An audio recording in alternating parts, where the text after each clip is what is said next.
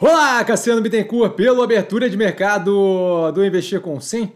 Tá, bom dia para todo mundo, são 9h01 da manhã do dia 11 de 5 de 2023 e eu começo com um disclaimer que eu falo aqui nada mais é do que a minha opinião sobre investimento, a forma como eu invisto.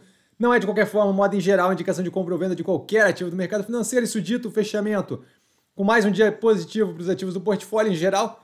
Tá, parece o início de um caminho de volta à realidade, ainda muita coisa extremamente descontada. Nos acontecimentos, temos a inflação do produtor à China com deflação de 3,6% year on year e ao consumidor com uma, com uma estabilidade, uma queda de 0,1%, que mostra justamente uma economia um pouco menos pujante no caso da China. Tá? O CAD reprovando a operação entre Smiles e a Pivida, algo que eu tinha comentado quando da fusão com a Notre Dame, certo? Você tinha duas operações de tamanho considerável que começam a juntar uma com a outra você vai ter cada vez mais o CAD espizinhando cada movimento que, que, que venha a ser feito diferente do que era a Pivida pré-fusão com a Notre Dame, onde eles compravam várias operações direto e o CAD não era propriamente uma questão. Tá? Produção industrial crescendo 1,1%. A gente passa os resultados Boa Vista com receita líquida com crescimento de 0,5% estável ali, né? Year on year. Queda de 5,9% quarter on quarter.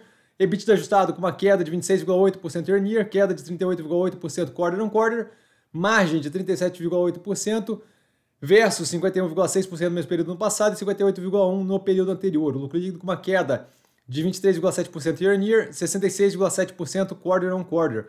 A Guararapes, receita líquida com crescimento de 5,3% year on year, o EBITDA com um crescimento de 41,5% year on year, a margem vai de 3,6% para 4,8%, ainda muito baixo. Esse resultado aqui eu quero dar uma boa olhada. Prejuízo com aumento de 119,2%, um prejuízo que aumentou bastante ali, tá?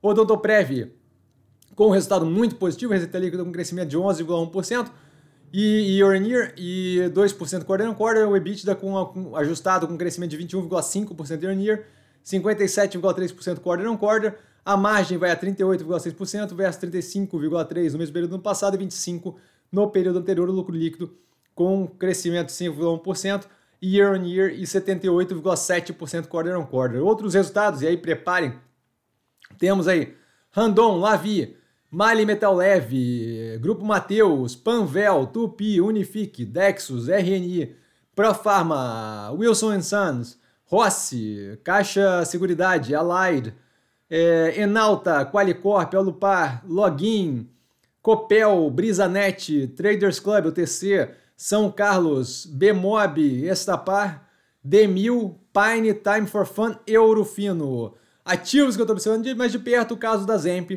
que justamente aguardando ali para ver a possibilidade de alocação. Tá aí dúvida, dúvida eu tô sempre no Instagram, arroba com sim. Só ir lá falar comigo, eu não trago a pessoa amada, mas estou sempre tirando dúvida e vai lembrar que quem aprende a pensar bolsa opera com mero detalhe. Um grande beijo a todo mundo e até mais tarde, muito provavelmente com a análise da Guararapes, tá? Valeu, galera, beijão!